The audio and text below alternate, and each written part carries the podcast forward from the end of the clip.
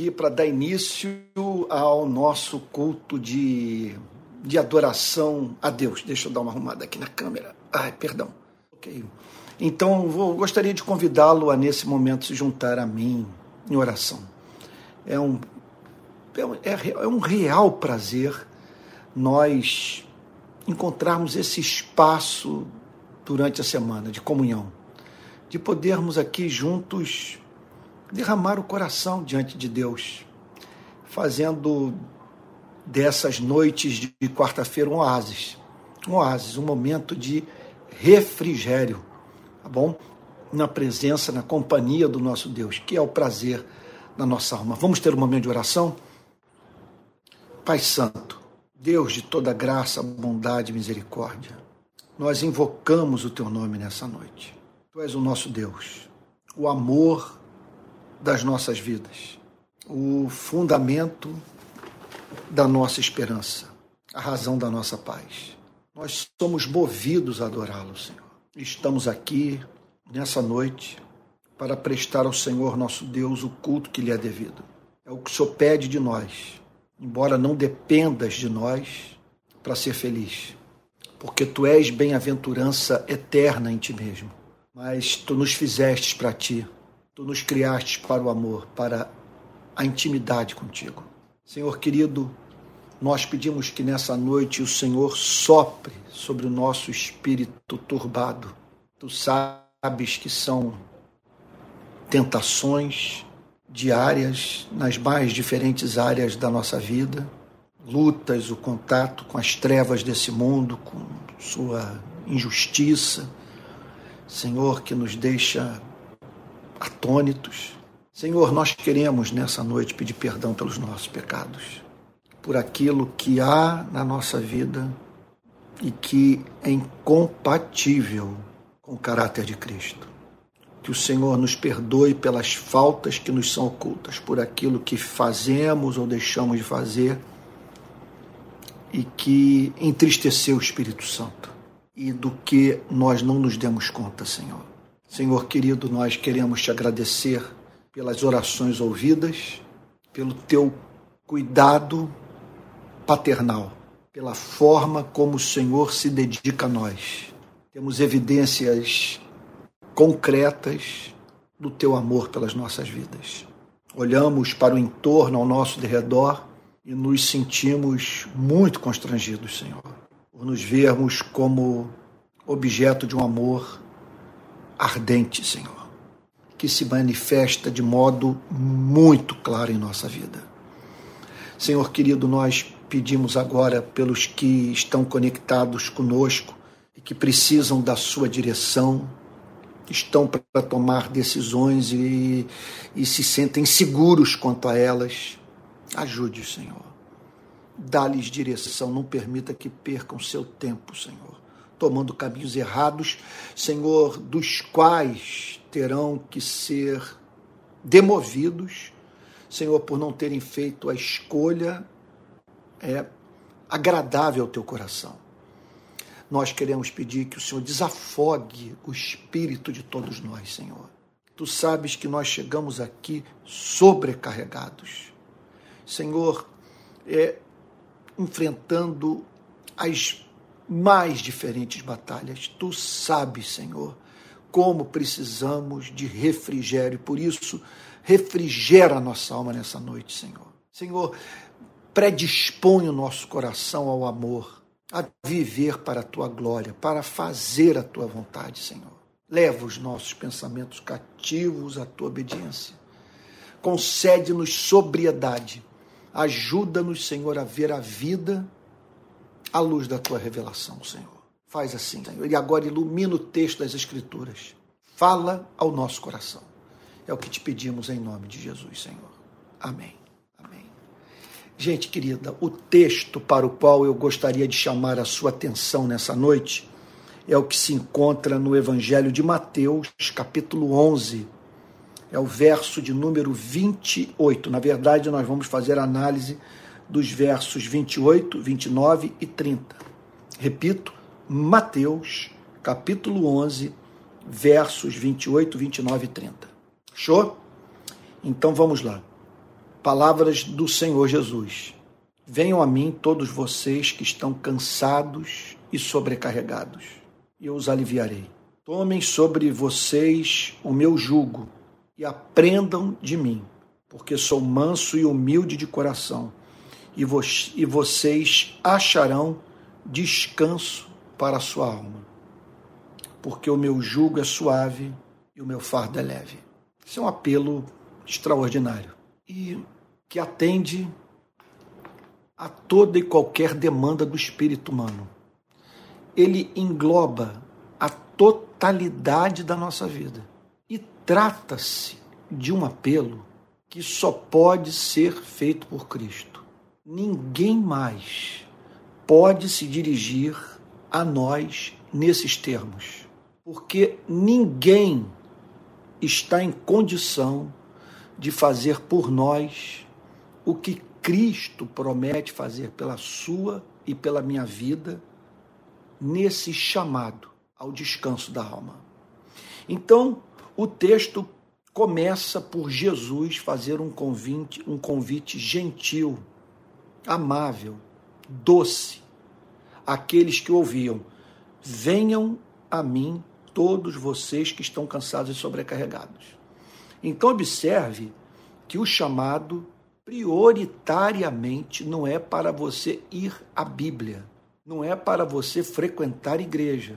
O chamado não é para que você é, viva uma vida moral correta. Ele não está apontando para uma instituição, ele não está apontando para um livro, ele não está apontando para um código de valores. Ele está apontando para ele mesmo. Ele o chama para você, para você ir a ele, para você estar na companhia dele. Ele o quer ao seu lado. Observe que o texto revela com muita clareza o interesse de Cristo pela sua companhia. Você consegue conceber uma coisa como essa? Ele quer você. Ele o convida para que você o procure. Ele anela pela sua companhia. E ele faz esse apelo a você: venham a mim. Esse apelo, contudo, é dirigido para pessoas que, em razão do seu estado de alma, da sua condição espiritual, das circunstâncias da sua vida, é, vem esse chamado como algo que faz sentido. O Senhor Jesus diz: Venham a mim todos vocês que estão cansados e sobrecarregados. Veja, na verdade, essa é a nossa condição. É a condição do homem e da mulher. É a condição do jovem e do idoso, do homem de meia idade. É a condição de todas as classes sociais. É a condição do pobre e do rico. É a condição do analfabeto. É a condição do ser humano culto todos nós é, estamos cansados e sobrecarregados.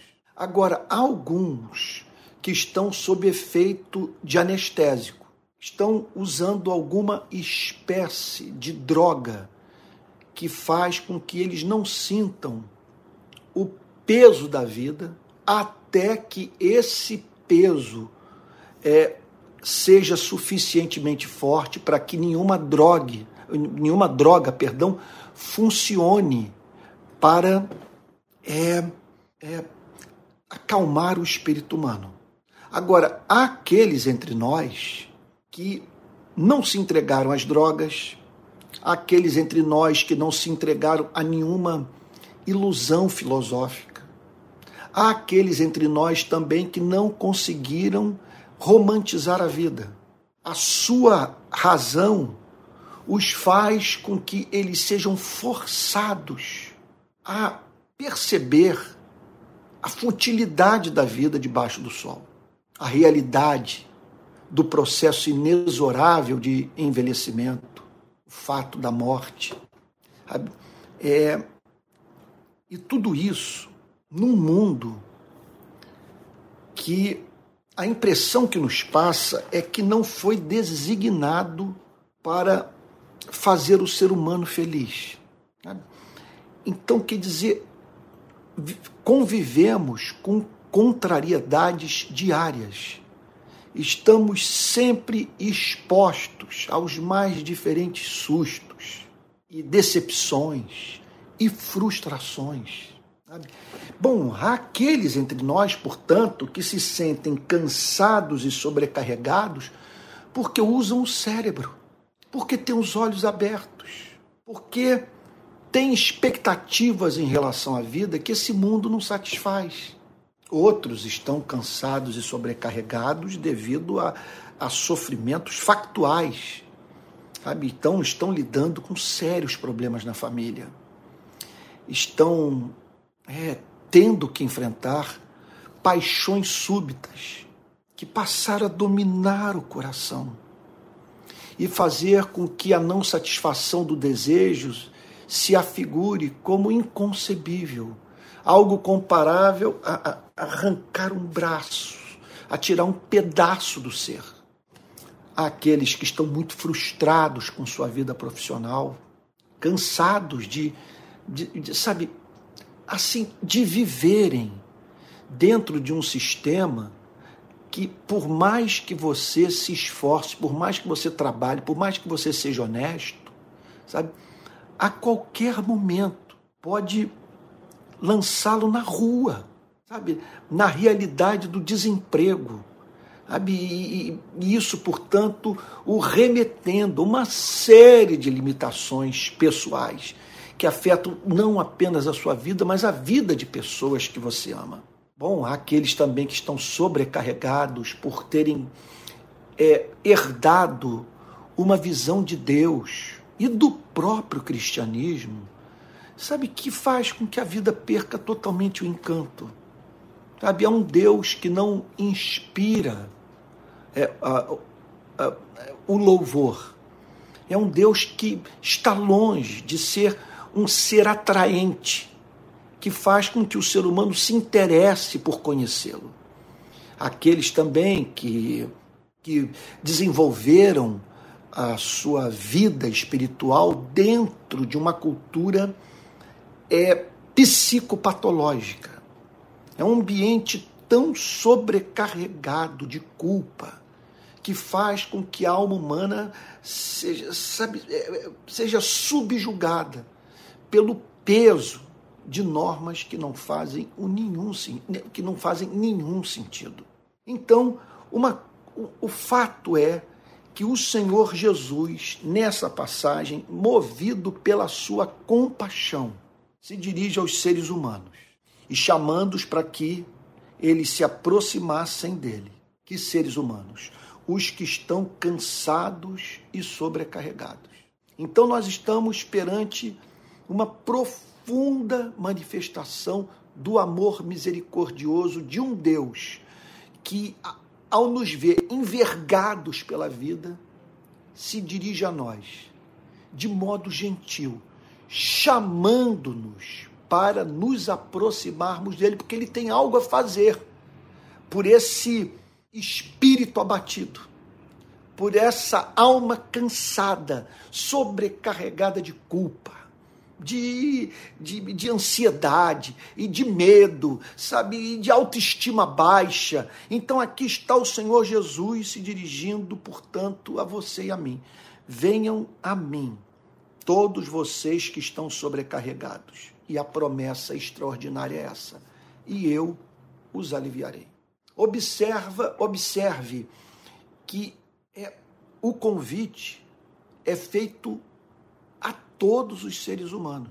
E com a promessa de que, seja qual for essa sobrecarga de alma, o Senhor Jesus tem uma palavra de consolação a selar no coração do homem e da mulher.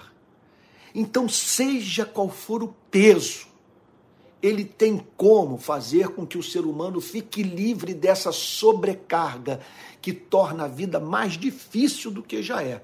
Aqui está uma promessa, portanto, que só Cristo pode fazer.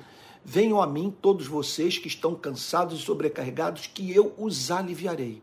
Na minha presença, vocês então receberão o que o dinheiro não pode oferecer.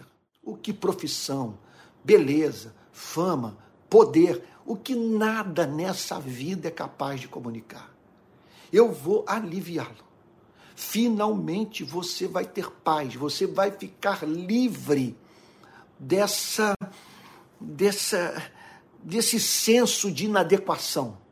Você vai ficar livre desse remorso, dessa é, de, dessa ansiedade em relação ao futuro. Você vai ficar livre, por portanto, é, desse conceito de Deus que o apavora e que faz, portanto, com que é, você se relacione com ele mais movido pelo temor de ser punido do que pelo amor. Então aqui está o Senhor Jesus dizendo: Venham a mim, todos vocês que estão cansados e sobrecarregados, e eu os aliviarei. A promessa é que Cristo faria isso de modo direto pela vida daquele que a ele se dirigisse. Então, eu, olha, é claro, eu não tenho, eu, eu, eu não tenho ideia para quem eu, eu, eu estou falando nessa noite. Eu, eu, é claro, portanto, não tenho como saber o que está se passando na alma dos que estão é, é, conectados a, a, a esse canal ouvindo a minha pregação. Mas o que eu posso lhe dizer é que, seja qual for a natureza do seu problema, do que o faz sentir cansado e sobrecarregado, a promessa é que se você for a Cristo, você vai encontrar alívio para sua alma. Você vai poder voltar a respirar. A sua mente ficará, portanto, vamos assim dizer, é, desalugada daquilo que tem ocupado o seu campo mental e roubado toda a criatividade. Sabe, a capacidade de você usar a sua mente para a promoção do bem, sabe, para a formação de sonhos que envolvam a glória de Cristo, sabe, e o uso da sua vida nesse planeta a fim de que através dela o reino de Deus se expanda pessoas conheçam a Cristo e tenham, através da sua vida, os seus fardos também aliviados. Então, o Senhor Jesus faz esse convite. Ele pede para que você se dirija a Ele do jeito que você está. Ele está dizendo: venha agora da forma como você se encontra. Não procure resolver os seus problemas morais primeiro. Venha a mim. Busque minha face. Invoque a minha companhia. Repito, Vem, ele não estabelece condições. Venham a mim todos vocês que estão cansados sobrecarregados, eu, eu os aliviarei. Então ele está falando o seguinte: olha, se essa é a condição, é a sua condição, se você sente que a vida se tornou uma carga insuportável para você, eu quero convidá-lo a vir a mim. Sabe? É no estado espiritual, moral em que você se encontra. Venha a mim, porque se você vier a mim de todo o meu coração, você encontrará em mim a resposta para aquilo que hoje o aflige. Então, essa é a promessa. Venham a mim, todos vocês que estão cansados e sobrecarregados, e eu os aliviarei. Então, o que, que nós vemos aqui? Nós vemos aqui amor, nós vemos aqui misericórdia, a capacidade de se compadecer de quem sofre e que no seu sofrimento nada pode fazer para aliviar a sua dor. O que vemos aqui, interesse pela sua vida. O com que nos deparamos aqui, com a promessa que está entre as mais extraordinárias da Bíblia, que se nós formos a Ele, se nós formos a Ele, nós seremos esvaziados do que estamos cheios e tornados plenos do que estamos vazios. A promessa é essa: você vai encontrar alívio. O que isso significa? Que aquilo que hoje rouba a sua paz, a sua alegria, a sua vontade de viver, dará lugar às ações de graças, ao louvor, aos sonhos de, de, de, ah, de utilização da própria vida nesse planeta para a promoção do reino de Cristo. Que declaração extraordinária. Agora, no verso 29, o Senhor Jesus, ele estabelece uma condição para aqueles que foram a ele. Primeira coisa, você tem que ir a ele. E ao ir a ele, ele vai estabelecer um contato íntimo com você. Vai comunicar algo a você que diz, diz respeito, de certa forma, exclusivamente à sua vida. Então ele diz: Tomem sobre vocês o meu jugo e aprendam de mim. O que, que significa tomar o jugo de Cristo? Isso, essa, essa aqui é uma linguagem do discipulado. Significa, portanto, você passar a viver sob uma direção, da sua vida ser regulada é, por um conjunto de valores, os seus passos serem dirigidos pelo próprio Cristo. Então ele declara: tomem sobre vocês o meu jugo e aprendam de mim. Então o que ele está dizendo é que na companhia dele, ele vai torná-lo sábio. Ele vai comunicar a você aquilo que haverá de reordenar a sua vida mental, que lhe comunicará sobriedade, que lhe é, comunicará, que, que lhe oferecerá domínio próprio. Você vai aprender com ele. E ao aprender com ele, você, na sua presença, passará a saber o que lhe cabe fazer para que você não viva cansado e sobrecarregado. Porque o grande problema seu e meu é a falta de entendimento. Sabe, é, é, é esse é um dos motivos pelos quais e esses dias nós estávamos conversando aqui é, na minha casa justamente sobre isso. É, qual o período mais feliz da sua vida? Então, um respondeu que era a juventude, o outro respondeu que foram os primeiros anos de casamento, em que é, se sentia num país um pouco mais livre para a expressão do pensamento, e cada um foi dando sua resposta. Quando chegou na minha vez, eu disse o seguinte: olha, eu não tenho nenhum desejo de voltar ao passado. Zero. Não, por ele, não pelo passado é, ter sido tristonho. Mas eu não tenho vontade de voltar ao passado em razão da ignorância, em razão da falta de entendimento. É claro que se eu voltar 10, 20 anos, eu vou me encontrar mais jovem, sem cabelo branco. Mas eu não troco a vida que eu tenho hoje pela vida que eu vivi, sabe? Pelo fato de que andando com Cristo eu aprendi muito. Então ele diz: e aprendei e, e aprendam de mim. Isso é extraordinário. É na companhia dele. Você saber como se relacionar com as pessoas. Aprender a como enfrentar o pecado, o medo, a culpa, a ansiedade. A como se relacionar com o Pai. Se apropriar da vida eterna, da bênção bendita do Espírito Santo. A como conhecê-lo na Sua palavra. Então, aprenda aprendam de mim. O que ele está dizendo é o seguinte: venha à minha presença, invoque o meu nome, busque a minha companhia. E agora, na minha companhia, é, pare para ouvir a minha voz, porque eu tenho algo a lhe dizer que vai sacá-lo desse estado de alma deplorável que você se encontra. Observe, eu reitero esse ponto: a promessa é universal ela diz respeito a todos os seres humanos e promete que Cristo é poderoso para é, é, remover das nossas vidas toda sobrecarga e, e comunicar aquela energia espiritual que é capaz de nos fazer sobrepujar todo cansado, louva, todo cansaço. Louvado e exaltado seja o seu nome. Agora nós precisamos aprender com ele. Aí nesse ponto entra as Sagradas Escrituras, porque tudo o que nós sabemos sobre ele está revelado de uma forma especial nos Evangelhos e no Novo Testamento e de um modo mais particular em Mateus, Marcos, Lucas e João. O chamado, portanto, é que para que você aprenda com ele, que você mergulhe na vida dele. E é esse o convite que eu faço a você. Em nome de Jesus.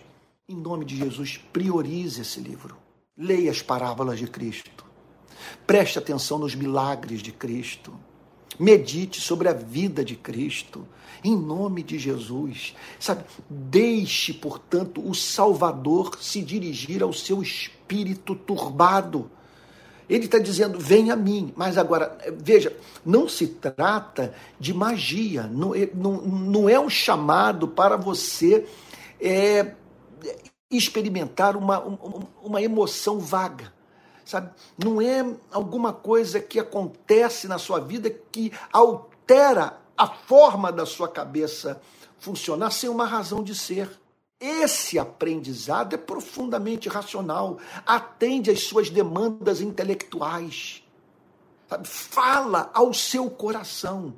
Nesse diálogo com ele. E outra coisa, é claro que ele está falando aqui da sua palavra, que foi registrada pelos seus discípulos, a qual nós temos acesso hoje no Novo Testamento. Ali nós vamos encontrar, na palavra de Deus, muito do que ele falou a essas pessoas que se aproximaram dele. Muitos desses que atenderam esse convite ouviram da sua boca o que está registrado em Mateus, Marcos, Lucas e João. Agora, é claro que se você for a ele dessa forma mística, pra, para o encontro não com o Cristo, cuja palavra está na Bíblia, mas com o Cristo real que venceu a morte, Veja só, nessa relação, ele vai pegar a sua palavra eterna que está registrada nas Sagradas Escrituras, sabe? E vai torná-la pessoal. E vai aplicá-la de modo que essa palavra, seja dirigida às suas questões de momento. Ou até mesmo levando a reformular as suas questões uma vez que esse livro não apenas responde é, as questões que nos afligem, que clamam por resposta, ele também nos faz reformular as nossas perguntas, de modo que procuremos em Cristo aquilo com o que até então nós não nos preocupávamos. Então, venham a mim e aprendam de mim. Esse aprendam de mim envolve contato com as Sagradas Escrituras, mas há um a uma dimensão existencial, mística, concreta, de você ir ao Cristo ressurreto e o Cristo ressurreto usar a palavra para falar a você aquilo que você precisa, na singularidade da sua vida, ouvir. Então, aprendam de mim. Aí ele diz: porque sou manso e humilde de coração. Isso é uma declaração extraordinária. Ele está dizendo o seguinte: Isso é lindo.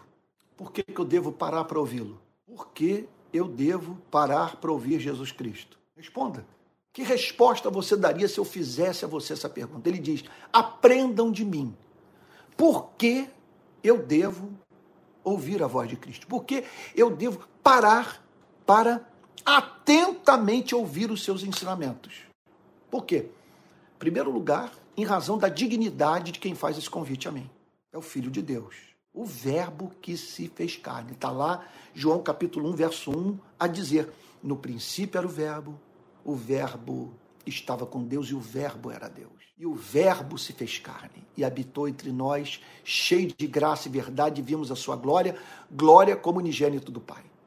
Por que devemos parar para aprender com ele? Porque há essa promessa de que na companhia dele, a ouvir o que ele tem a nos dizer, nós encontraremos alívio, nós ficaremos livres daquilo é, que torna a vida insossa, sem graça. Ontem, uma pessoa disse para mim, Antônio, eu estou enfrentando depressão na minha vida.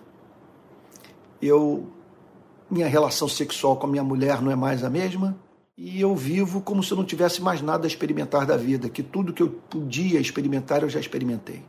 Ontem eu fui para um restaurante sofisticado do Rio de Janeiro a convite de um amigo que tem condição de frequentar um restaurante como, a, como que nós fomos ontem e ainda convidar né, um, um irmão na fé. E ao nosso lado nós vimos umas dez mulheres sentarem para a celebração do aniversário de uma delas, todas muito bem vestidas mulheres na faixa dos seus 75 anos. Lá pelas tantas, aquelas mulheres que de fato eram ricas, porque depois nós ficamos sabendo sobre é, as condições sociais de algumas delas, então são pessoas que, que, que podem ser consideradas abastadas, né? Então, é, lá pelas tantas, a mesa estava muito colada, não tinha como não ouvir. Nós ouvimos uma delas falar sobre o pedido que fez a família quanto à forma como ela gostaria de morrer, quanto à forma como gostaria de morrer. E ela então, naquela mesa, naquele aniversário, dizendo que havia conversado com a família que ela gostaria de ser cremada. Ela falou assim: Mas alguém disse para jogar minhas cinzas no mar. Eu falei: Não, não, não joga naquela praia, não. Ela mencionou até o nome da praia, porque ali o meu filho surfa e eu não gostaria de trazer tristeza para ele. Mas me deu uma pena daquelas mulheres. Como ali eu lamentei pela condição humana. O que somos? Eu olhava para aquela mesa, aqueles vestidos caríssimos, e as joias, e todas, então, muito bem maquiadas, com os seus cabelos assim, sabe, tão bem tratados. E o tema naquele restaurante de luxo era a morte. A morte. Por isso, uma passagem como essa se faz necessária, porque a nossa condição exige que procuremos a Cristo. Agora, veja por que, que nós devemos buscar a Sua presença. Ele diz: E aprendam de mim, porque sou manso e humilde de coração. O que ele está dizendo é o seguinte: que, veja, se você o procurar, você vai encontrar um Salvador amoroso, misericordioso, paciente, amigo. Eu sou manso e humilde de coração. Você encontrará alguém que lhe dará um tratamento psicológico amável.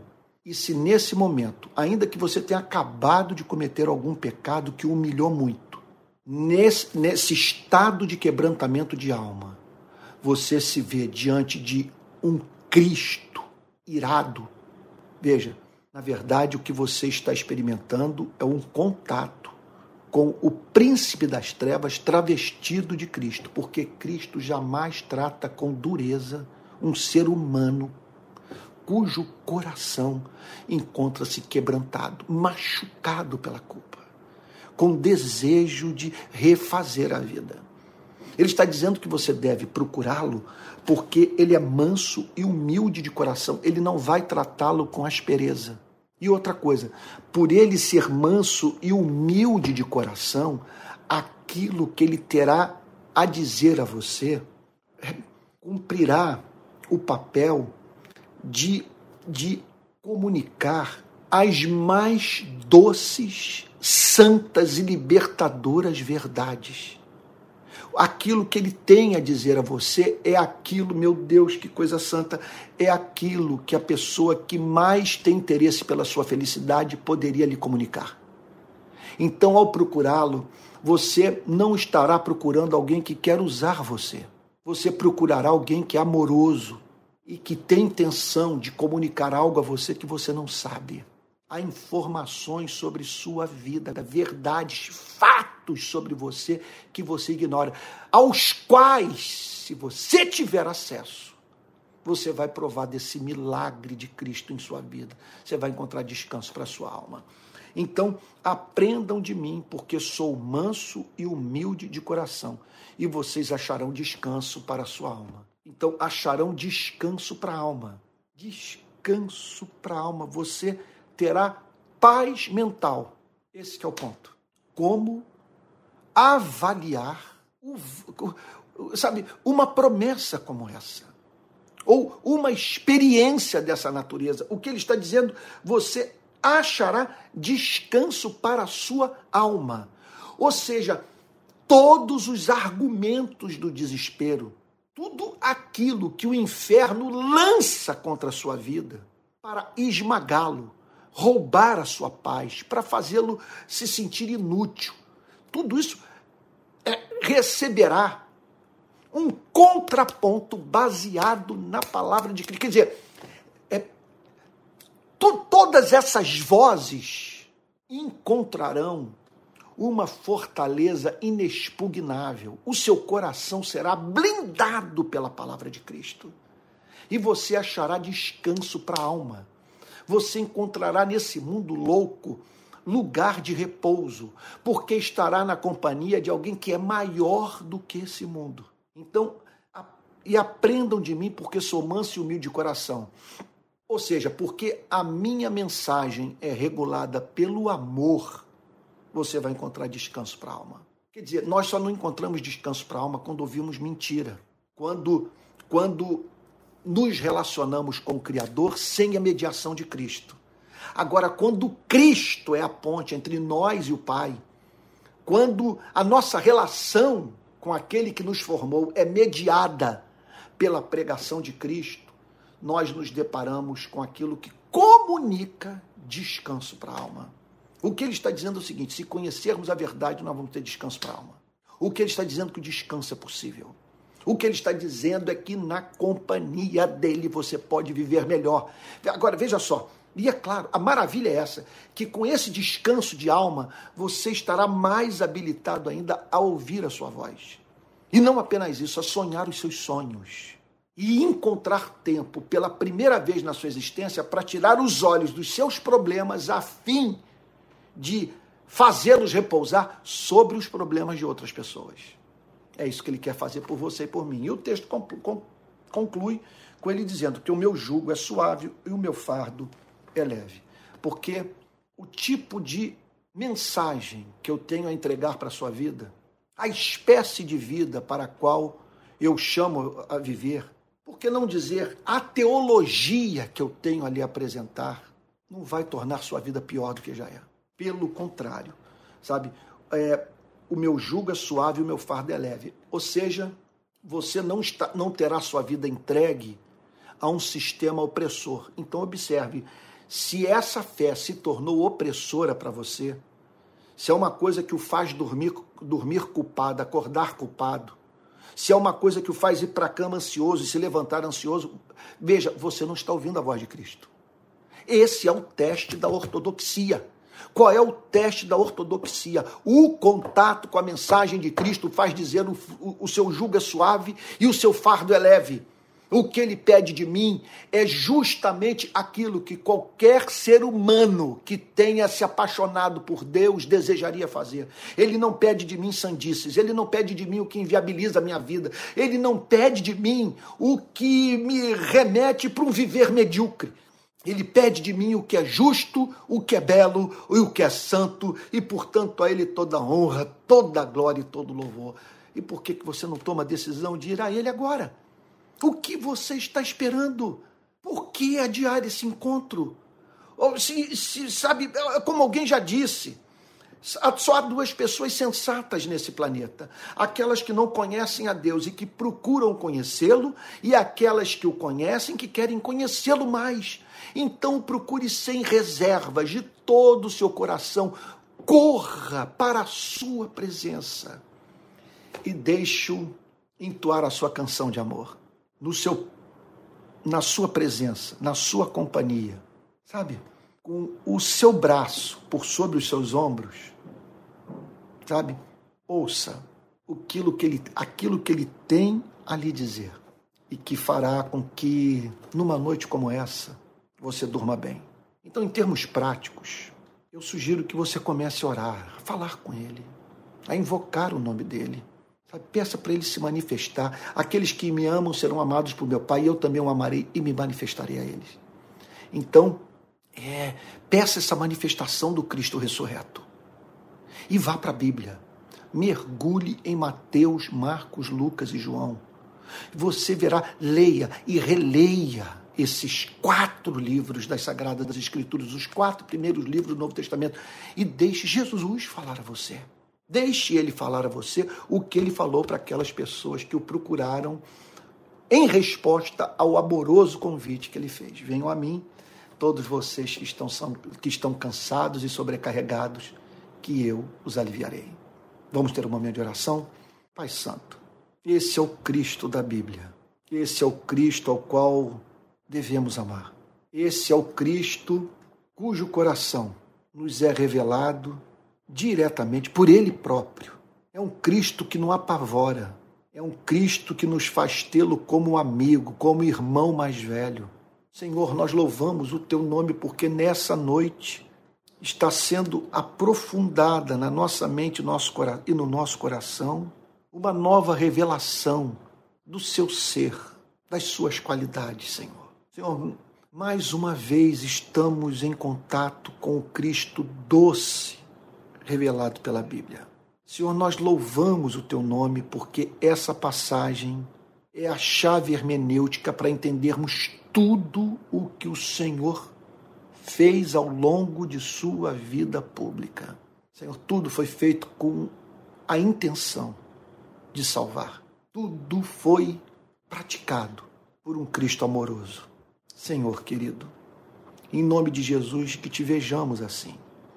E agora, Senhor, recebe esses que, em razão desta pregação, estão correndo para os seus braços, Senhor, com a sua sobrecarga, com o seu coração batido. Senhor, abraça esses. Senhor, ajude-os a nessa noite a encontrarem no teu evangelho a palavra que se adapta à sua situação de momento. Reordena a vida mental desses que estão nessa noite ouvindo a tua palavra. Dá-lhes paz, Senhor. Dá-lhes paz. Ajude-os a ouvir a sua voz, meu filho, minha filha, meu amado.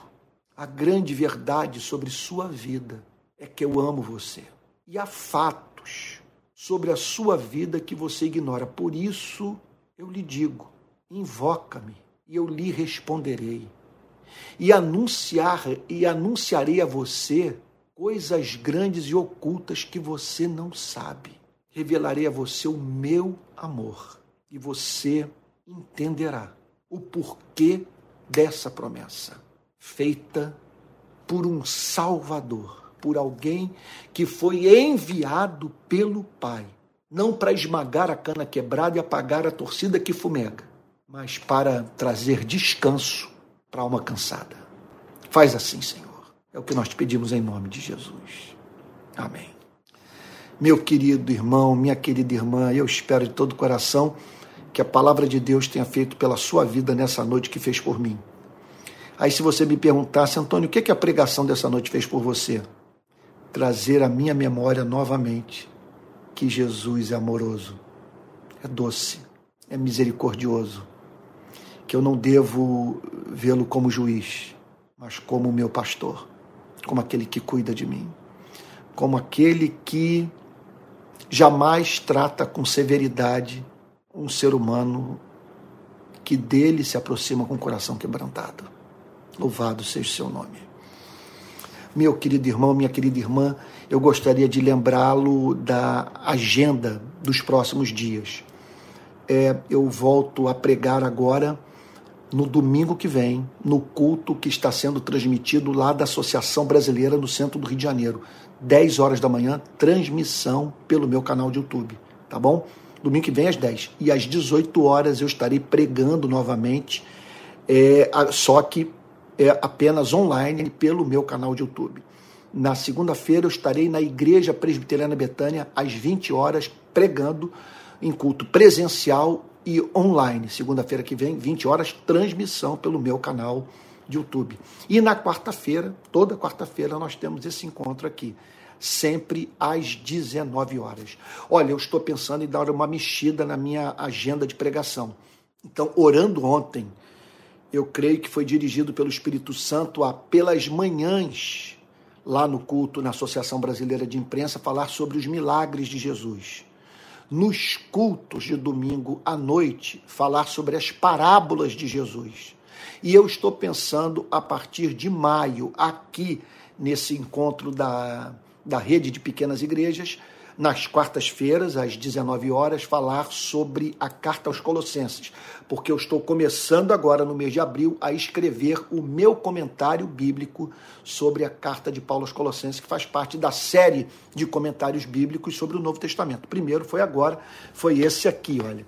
É o comentário da carta aos Filipenses, foi lançado então pela editora Mundo Cristão, e quem quiser comprar, basta procurar lá o site da Amazon, que eles entregam é, em casa, tá bom? Bom, quero dizer que nós precisamos de recursos financeiros para pagar as nossas contas. Só lá na BI nós estamos pagando 14 mil reais pela locação do local. Já contratamos pessoas para trabalhar conosco para que o sonho dessa rede de igrejas se torne cada vez mais próximo do ideal. Né? Então, caso você queira contribuir, aqui vai o número do Pix: 864 759 16749. 864-759-16749. Sem ser esse domingo agora, o outro já será anunciado um novo Pix, que será o Pix da rede de pequenas igrejas. Hoje eu estou usando o meu provisoriamente, mas agora o problema já está praticamente resolvido. Então daqui a, daqui a uns 10 dias já teremos o Pix novo, que vai ser o Pix da rede, e aí eu vou ficar livre desse fardo não tive alternativa. Nós precisávamos de dinheiro para fazer uma série de, de, de, de coisas, de, de, pagamentos. Então, pronto, tive que usar meu Pix. É muito desconfortável, mas o problema vai ser resolvido e, e, e pela graça divina nós vamos passar dessa fase. Olha, é, dá um pulo lá no meu, no meu Instagram e clica na bio. Tem um link ali. Sexta-feira agora eu vou fazer uma live sobre um novo curso que eu vou estar oferecendo a partir de depois da manhã, sexta-feira. Então, esse, essa live será às 20 horas. Será um, encontro virtual para um grupo fechado. Não deixa de ir lá no Instagram para você saber do que se trata, tá bom? Espero que Deus tenha abençoado muito, mas muito mesmo a sua vida nessa noite.